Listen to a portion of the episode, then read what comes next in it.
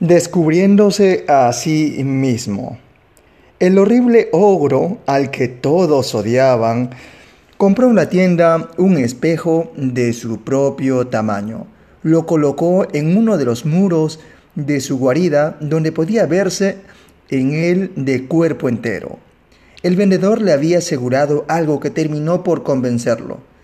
Este espejo lo embellecerá. Se verá usted en él como siempre quiso verse.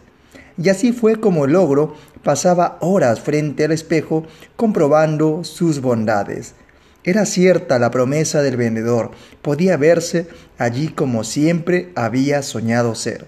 Entonces el ogro cambió su mirada sobre sí mismo y consiguió que todos lo vieran distinto.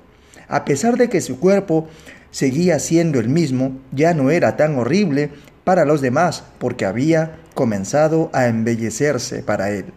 Ya no era odiado por todos porque había aprendido a quererse en el espejo.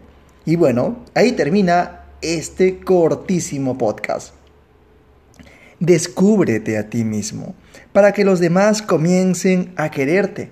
No hay otro modo. Aprende primero a quererte para que luego las demás personas te aprecien mucho más. Porque si no nos aprendemos a querer, imagínate cómo podemos pedir amor a los demás o querer a los demás si nosotros mismos no nos aceptamos como somos o no nos vemos de una forma diferente como deseamos ser.